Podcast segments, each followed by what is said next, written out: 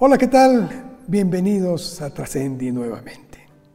Mire, sé que seguramente ya estamos muy próximos al evento deportivo amateur más importante del mundo, las Olimpiadas, que como usted sabe, bueno, pues se pospusieron debido a la pandemia que sufrimos el año pasado.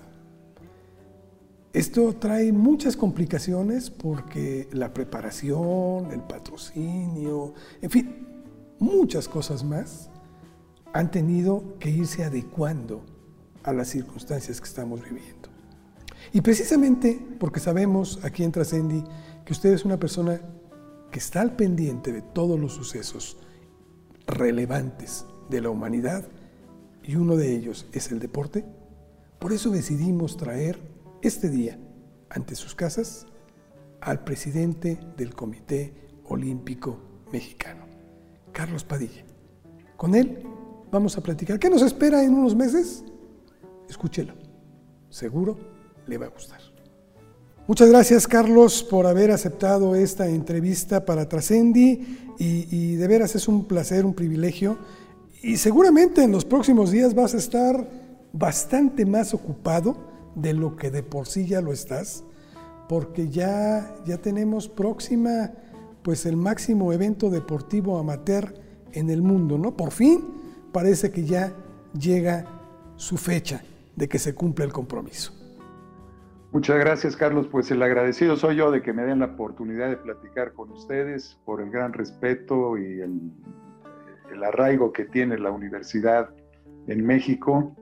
Y creo que ha sido eh, muy importante la actividad que ustedes, permítanme que lo comente si así me, me lo haces sentir, el, desarrollo de ustedes eh, profesionalmente, de muchos mexicanos que aprovechan los programas que ustedes fueron líderes en lanzar para que tuvieran la oportunidad de estudiar muchos trabajadores que de otra manera no podrían hacerlo si no es a través de la fórmula en que ustedes idearon y que ha permitido evolucionar en nuestros profesionistas. Así que yo encantado de estar contigo. Por favor, hazme las preguntas que ustedes quieran y, yo estoy a sus órdenes.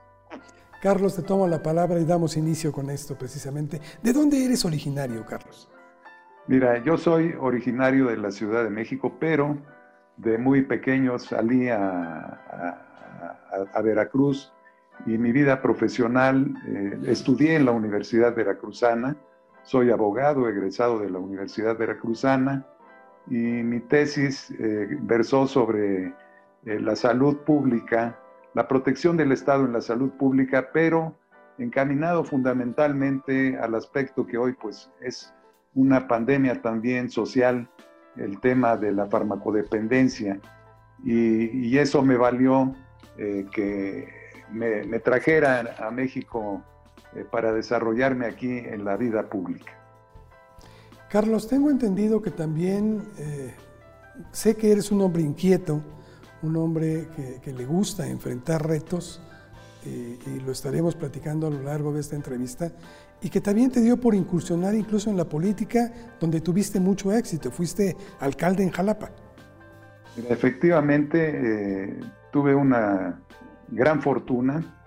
De, yo, pues, como te digo, mi vida, mi vida se desarrolla en Jalapa yo soy de Jalapa prácticamente, siempre así lo digo, pero te quiero decir que fui muy afortunado porque recién egresado de la facultad, eh, tuve la oportunidad de servir a mi pueblo, la capital del estado de Veracruz, que es Jalapa.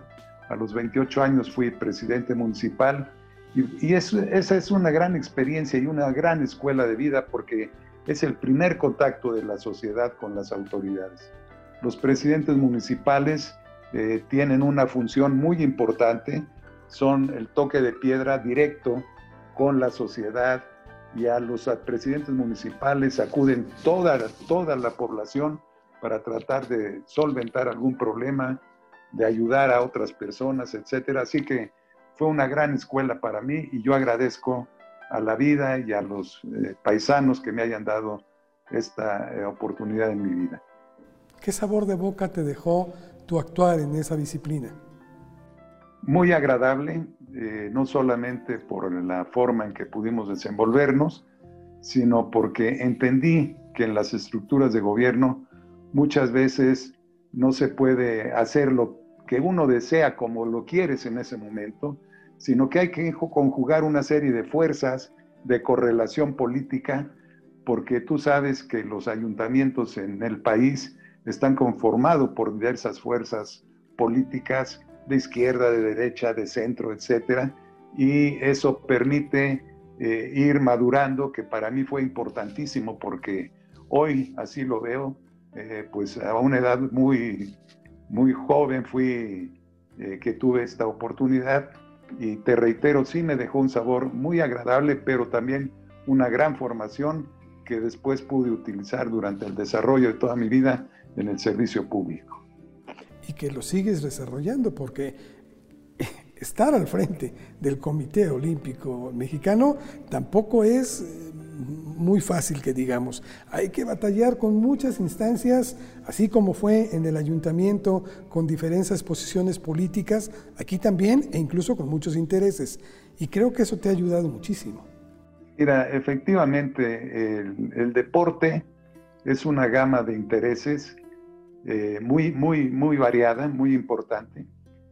Cuando, cuando fui yo director del deporte en la Ciudad de México, en, 1900, eh, en 1997, eh, me reuní con, con, Raúl González, que entonces era el director de la CONADE, por instrucciones del presidente de la República, que me, me, mandó decir con su secretario particular que me reuniera yo con él para que lleváramos acuerdo, lleváramos programas de acuerdo los dos siendo la capital de la República Mexicana.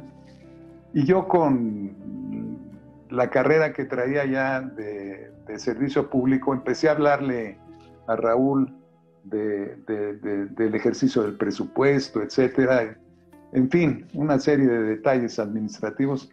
Y Raúl se me quedó viendo así y me dijo, oye, compadrito, espérate, aquí no llegas a administrar tanto los recursos físicos, materiales y económicos, sino administrar pasiones.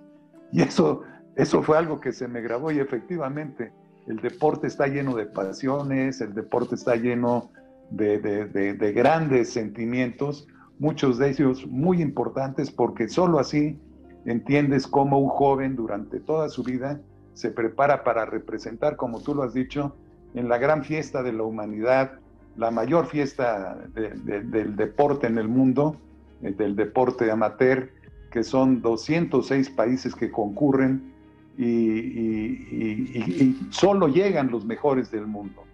Para llegar a competir a Juegos Olímpicos no es de que diga yo quiero ir o que el presidente del Comité Olímpico o, alguna federación diga va fulano. No. Para llegar a ser eh, representante de tu país en, en, unos Juegos Olímpicos tienes que dar ciertas marcas o ciertos eh, parámetros que si no se garantiza de una competencia de primer nivel, no tiene sentido que acudan a la cita olímpica.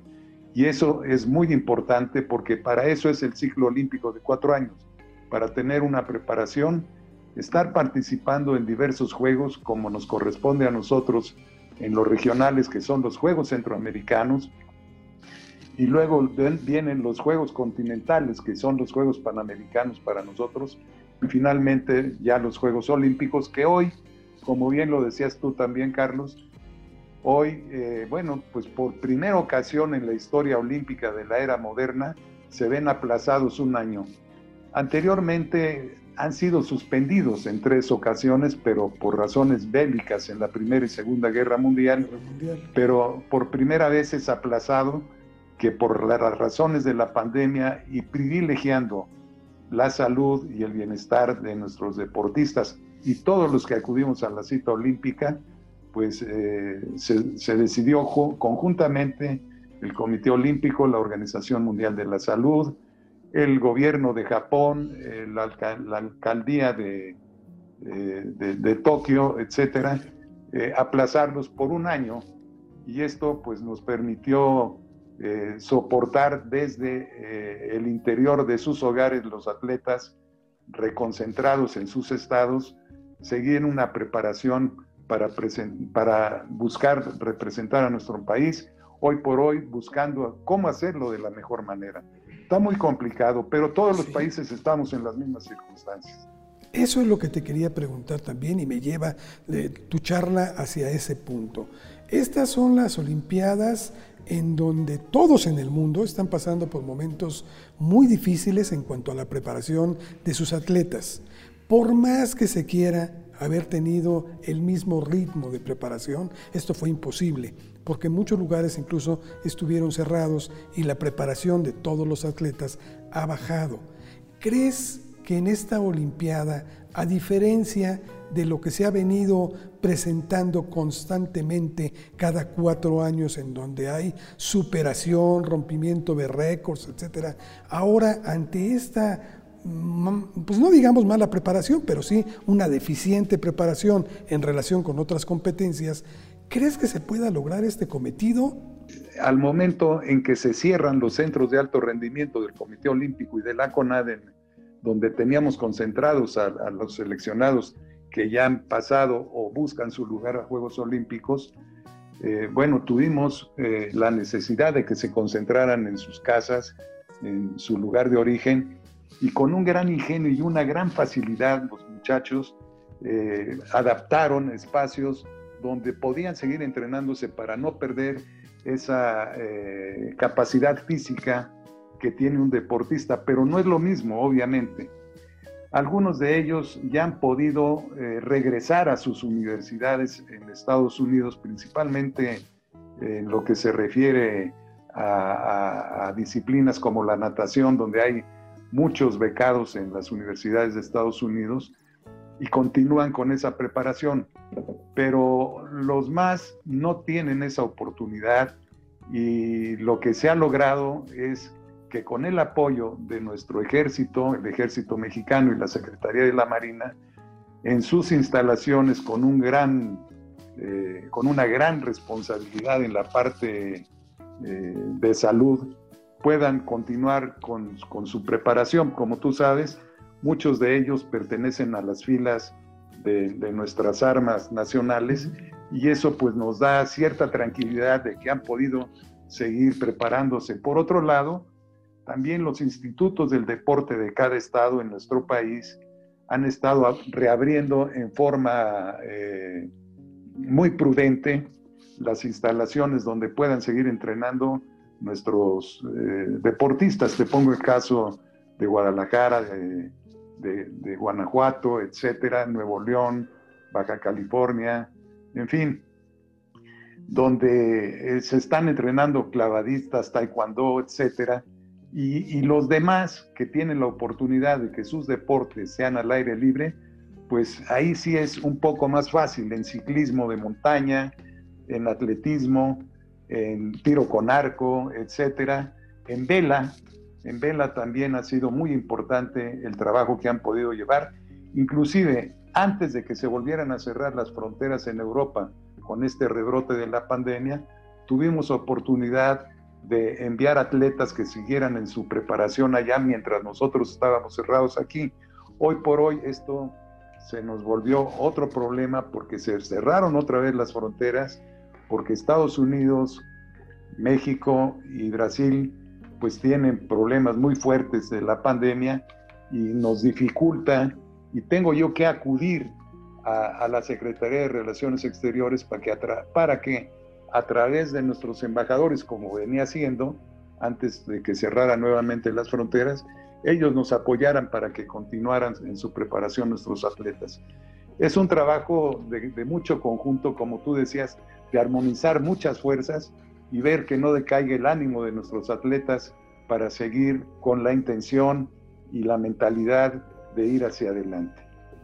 Carlos, otro de los problemas que pues es lógico, ¿no? Eh, de por sí somos un país que no somos ricos, en donde, pues lamentablemente, a través del ejemplo de todas las administraciones, no se ha dedicado mucho presupuesto tampoco al fomento del deporte. Y ahora en este tiempo de pandemia, pues creo que es menos todavía los recursos. Eh, ¿Cómo nos encontramos en este rubro?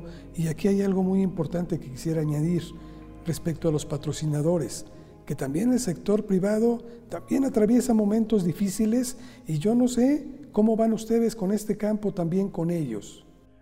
Mira, qué bueno que tocas este tema. Yo te quiero decir, el, el tema de los patrocinadores, tenemos que reconocer en los padres de familia que son los principales patrocinadores de nuestros atletas y a los que les debemos eh, un gran reconocimiento, al igual que los institutos estatales donde pueden desarrollarse, y te decía el ejército y la marina que los apoyan. Pero tú sabes que el Comité Olímpico en, todo el mundo, porque es un, un, un movimiento universal organizado eh, con la sociedad, no pertenecemos a ningún gobierno. Somos sociedades civiles que nos organizamos para la práctica de diversas actividades buscando siempre eh, la estabilidad de nuestros países y el desarrollo en paz.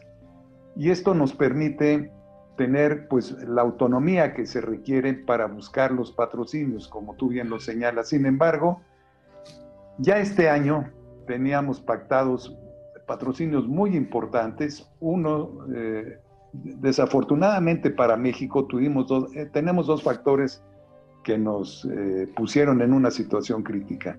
Una de ellas, Banco FAMSA, que era nuestro principal patrocinador para Tokio 2020, eh, desafortunadamente se fue a la quiebra y con eso desapareció ese patrocinio.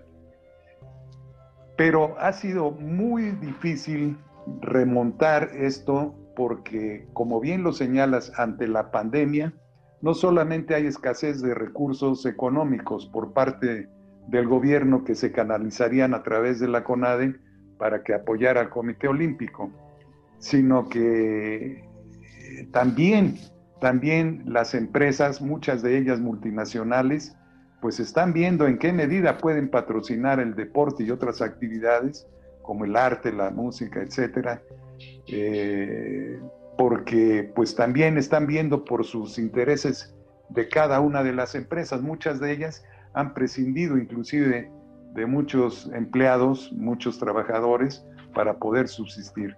Y esto es fundamental para nosotros en cuanto al aspecto de patrocinios. Los patrocinios en realidad son la parte que nos ha venido a salvar, como, como ha sucedido en el ciclo olímpico de esta ocasión, en Juegos Centroamericanos, en Panamericanos. Y mira, yo tengo mucha confianza en que la sociedad civil, eh, con algunos amigos que tenemos que son grandes empresarios en México y con empresas multinacionales de eh, otro banco que tenemos ya muy cerca de cerrar el patrocinio, una línea aérea mexicana que vaya directo eh, a Tokio para que nuestros atletas vayan en las mejores condiciones.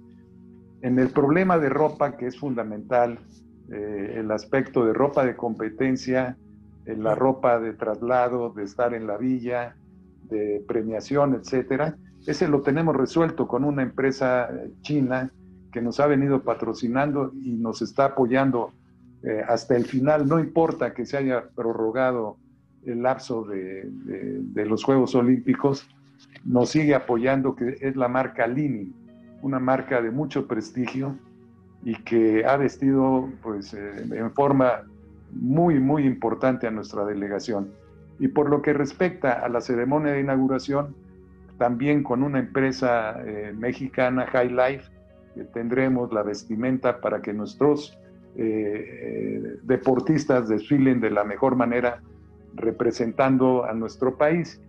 Y mira, yo te quiero decir, aprovechando esto de la ceremonia de apertura, etcétera, todo va a cambiar.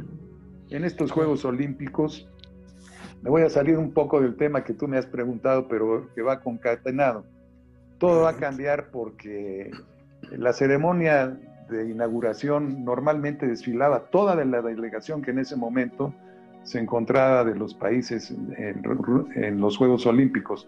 Hoy se sintetiza y únicamente va a ser un número determinado muy corto de atletas, pero también de integrantes de la jefatura de misión, que son los funcionarios del Comité Olímpico y esto con la finalidad de que no haya mucho tiempo eh, eh, la, ceremonia para evitar en lo más posible los contagios. También los estadios no tendrán cupo lleno, eh, tendrán un ajuste en sus capacidades si es que hay espectadores. Todo, todo, todo absolutamente va a ser distinto en muchos aspectos. Pero tú has tocado temas muy importantes. Va a cambiar en la preparación, va a cambiar en la forma de competir, va a cambiar en la forma en que los atletas llegan mentalizados, porque no debemos dejar de reconocer que a muchos les ha afectado también en el aspecto psicológico. Y nosotros les hemos dado orientación, si no mal recuerdo, en, en estos eh, meses que llevamos de marzo para acá, alrededor de 370, 380 asesorías psicológicas a los atletas y un poco más de 900 eh, consultas médicas y también eh, de orientación nutricional, porque es muy importante que conserven una, una dieta adecuada a nuestros deportistas. Y como verás, estamos haciendo toda la lucha y todos los esfuerzos porque unamos esas fuerzas que permitan tener una representación digna de nuestro país. ¿Va a ir una delegación más corta que en otras ocasiones? Yo creo que van a ir todos los deportistas, pero se va a ajustar mucho el aspecto de el aspecto de, de los acompañantes, sin dejar de asistir con los entrenadores, los médicos, los fisiatras, etcétera, pero sí, en el caso de los invitados de los comités olímpicos, pues no habrá invitados, como son nuestros patrocinadores y algunas otras personalidades que se requieren invitar para apoyar el movimiento olímpico de cada país. Pero hoy por hoy te quiero decir, nosotros tenemos ya calificados 88, 86 deportistas en 45 eh, plazas. La diferencia entre las plazas y el número de deportistas es porque tenemos ya calificado el béisbol y el softball y entonces los equipos pues, suben naturalmente en el número que corresponde. Y vamos a, seguir intentando calificar en otros deportes entre 130 y 150 deportistas. Eh, nos falta por calificar muchas pruebas de ciclismo, pruebas de tiro con arco, de voleibol de playa, de pentatlón, de triatlón, etcétera, donde vela, donde yo creo que vamos a tener una delegación que andará rondando entre 130 y 150 deportistas, porque yo confío que el fútbol también pueda calificar y solamente ya en fútbol tenemos 25 atletas más eh, eh, ya sumados a los 86, pues ya andaremos calculo yo por los 130, 150 deportistas. Salvo en esas algunas disciplinas muy escasas, eh, taekwondo, clavados, eh, este, algo, caminata, boxeo, algunas de ellas, no somos grandes cosechadores de medallas. En esta ocasión, ¿cuál es la meta de, la delegación mexicana? ¿Qué esperamos? Efectivamente, no somos eh, grandes cosechadores de medallas, pero sí tenemos triunfos que no podemos nosotros eh, ignorar o menospreciar porque han sido muy importantes. Mira, yo fui jefe de misión en los Juegos Olímpicos de Beijing y ahí obtuvimos dos medallas de oro que, mira, ganar una medalla en Juegos Olímpicos realmente es una gran hazaña. Y ganar una medalla para ser campeón olímpico es algo realmente extraordinario. Y en esa ocasión, en Juegos Olímpicos de Beijing, obtuvimos dos preseas de oro con María del Rosario Espinosa, que por cierto es nuestra, nuestra más grande medallista, tiene en tres Juegos Olímpicos consecutivos ha cosechado medallas, y Memo Pérez, que en esa ocasión también fue el campeón olímpico. Después, en los Juegos de Londres, como recordarás, tuvimos la fortuna de que en fútbol fuéramos los campeones olímpicos ante Brasil. Entonces, todo eso eh, sumado es, es muy importante y creo que lo más importante, más allá de las medallas, es precisamente el formar generaciones que sean útiles a la sociedad y que sean un ejemplo a los jóvenes y a los niños. Desde luego que las medallas son importantes, porque eso le abre una expectativa a los atletas muy, muy, muy importante. Tan importante que quienes logran cosechar una medalla olímpica tienen por parte del gobierno una beca vitalicia que si bien es cierto, no es muy alta, pues es un reconocimiento que les permite tener ciertos ingresos que le dan estabilidad a su vida emocional y económica. Además, yo lo que he visto en las empresas, en las universidades, que confían más en los olímpicos, en los, eh, que han participado en Juegos Olímpicos, eh, que, en algunos otros jóvenes, no solamente por su disciplina, sino por la capacidad que tienen de entender, de asimilar, de ser disciplinados, de eh, poder formar parte de un equipo, yo creo que es importantísimo la formación y el ejemplo que esa formación puede dar para nuestra juventud. Lo que tú me decías, ¿qué expectativas tenemos en estos Juegos Olímpicos? Bueno, mira, yo no quisiera hablar cuántas medallas vamos a tener porque creo que hoy por hoy ningún, ningún país Nadie puede, asegurar nada, claro. Puede asegurarlo dadas las circunstancias, pero sí tenemos cartas muy fuertes en caminata que están entrenando hoy, hoy los tenemos en el Comité Olímpico y diario los trasladamos a Toluca para que entrenen en la parte alta. Tenemos eh, grandes exponentes también en boxeo, en tiro con arco, en taekwondo, en clavados los tradicionales, pero también en levantamiento de pesas. El levantamiento de pesas hace unos días se llevó a cabo por las necesidades que hoy tenemos de recurrir a la tecnología eh, a distancia se llevó un campeonato mundial de levantamiento de pesas sub-17, es decir, de juveniles. Y eh, no es por casualidad, sino por la preparación y el empeño que su federación ha puesto a sus atletas. Conquistamos el primer lugar en la rama varonil y femenil eh, en cosecha de medallas. Fuimos campeones mundiales juveniles. Y esto es muy importante porque es la generación que viene empujando y algunos de ellos ya van a poder ir a Juegos Olímpicos. En levantamiento de pesas, en eh, alguna, en tiro deportivo también llevamos grandes exponentes. Y te repito, no, no, no estoy pensando en el color de una medalla, pero sí de una gran participación de México. Algo que, que me llama mucho la atención, tú, tú, ya estás en tu segundo periodo y la posibilidad, y creo que muchos estaríamos deseosos de que pudieras reelegirte. Es una decisión que lo tomarás hasta el próximo, hasta el próximo año, ¿de acuerdo? Pero porque tienes derecho, de acuerdo a los estatutos, a un, segundo renuevo en, en, la presidencia. Pero independientemente de eso, esta experiencia que te, ha, eh, que te has ganado, el respeto que te has ganado también, eh, ha cambiado, ha permitido que cambien esta grilla que había sido tradicional entre CONADE, COM y federaciones? ¿Esto se ha limado?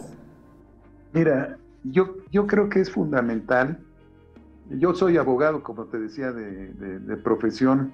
Entonces muchas veces eh, me voy a la parte eh, reglamentaria, a la parte jurídica. Yo creo que tanto en la Carta Olímpica como en la ley eh, del deporte de nuestro país están establecidos claramente cuáles son las funciones de cada uno de los actores en la dirección del deporte.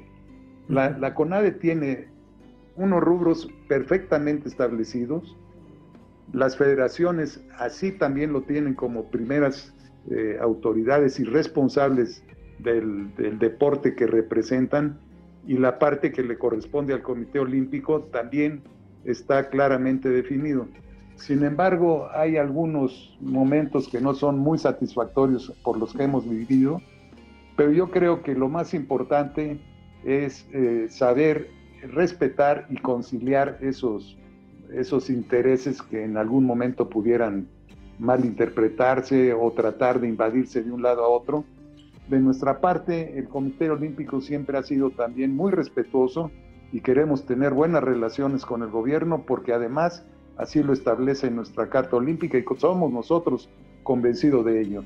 Te decía yo, pues he sido servidor público hasta antes de asumir esta responsabilidad toda mi vida y eh, sé que las actividades de gobierno siempre van encaminadas a mejorar la estabilidad y el desarrollo de nuestro país. Entonces, yo creo que en el momento en que el Comité Olímpico se acerca a una autoridad y le pide su apoyo, como lo hemos hecho con las Fuerzas Armadas, lo recibimos y lo recibimos generosamente y, con una gran benevolencia.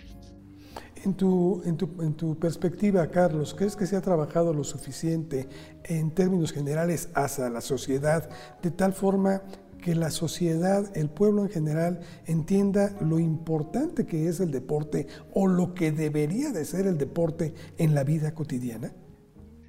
Mira, yo creo que se ha hecho un esfuerzo, pero este esfuerzo no es suficiente también, eh, no, no, no, no solo, no solo eh, por, por, por falta de trabajo de quienes tenemos una responsabilidad en el deporte, sino porque también los medios de comunicación no nos apoyan, no nos apoyan lo suficiente.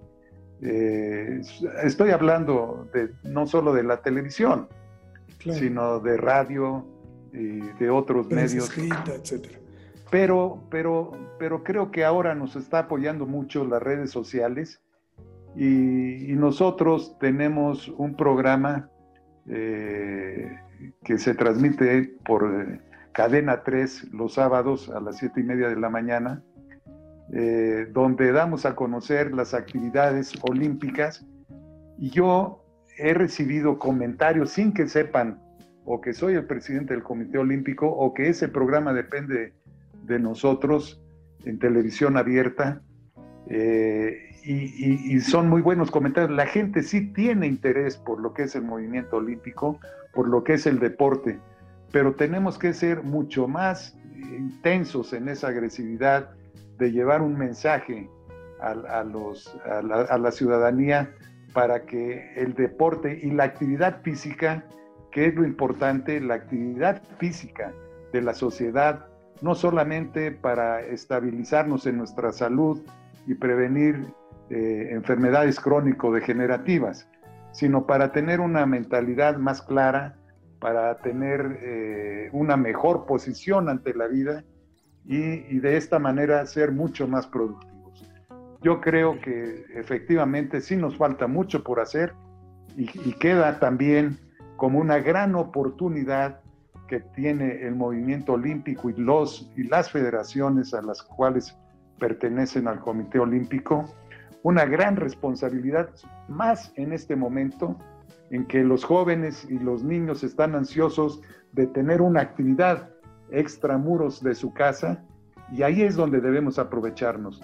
No dejamos o no, nuestra meta es no dejar que otras fuerzas distintas a los intereses de la, de la sociedad en su conjunto nos los roben, se los lleven y los induzcan hacia otras prácticas eh, que son nocivas.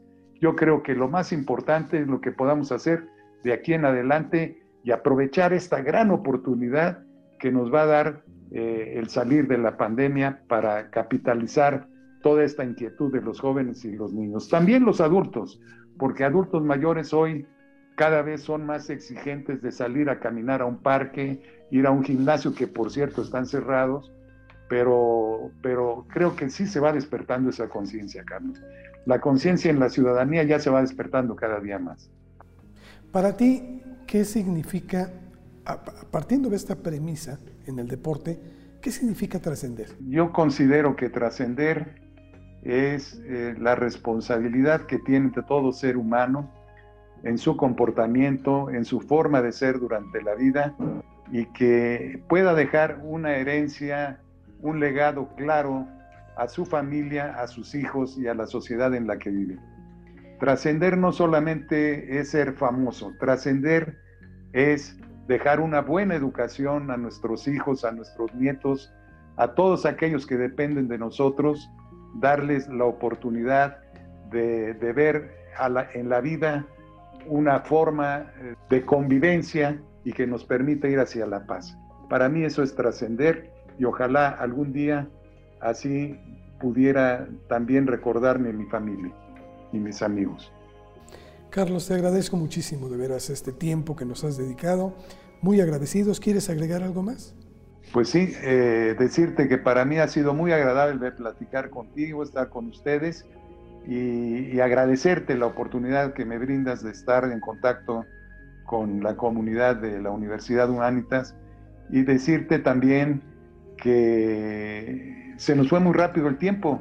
Yo había calculado un poco menos porque tenemos un compromiso hoy, pero qué bueno porque pude hablar y, dame oportunidad más adelante de seguirlo haciendo, Carlos. Si me lo permites, así lo vamos a hacer. Te buscamos nuevamente. Muchísimas gracias, que pasen buena tarde. Buena tarde, mucho éxito. No sé si usted esté animado, yo francamente sí. Creo que estamos enviando un equipo que es competitivo. Y bueno, pues el trabajo, sobre todo de los, los atletas, se va a ver en, este, en esta competencia, en esta justa olímpica. Así es que esperemos que todos estos deseos y el trabajo que ha hecho también Carlos Padilla al frente del Comité Olímpico Mexicano rinda frutos y seamos, sintámonos muy orgullosos del papel de nuestros atletas. Pero no olvide que el deporte, el deporte debe de convertirse en todos nosotros en una forma de vida también. Gracias. Hasta la próxima.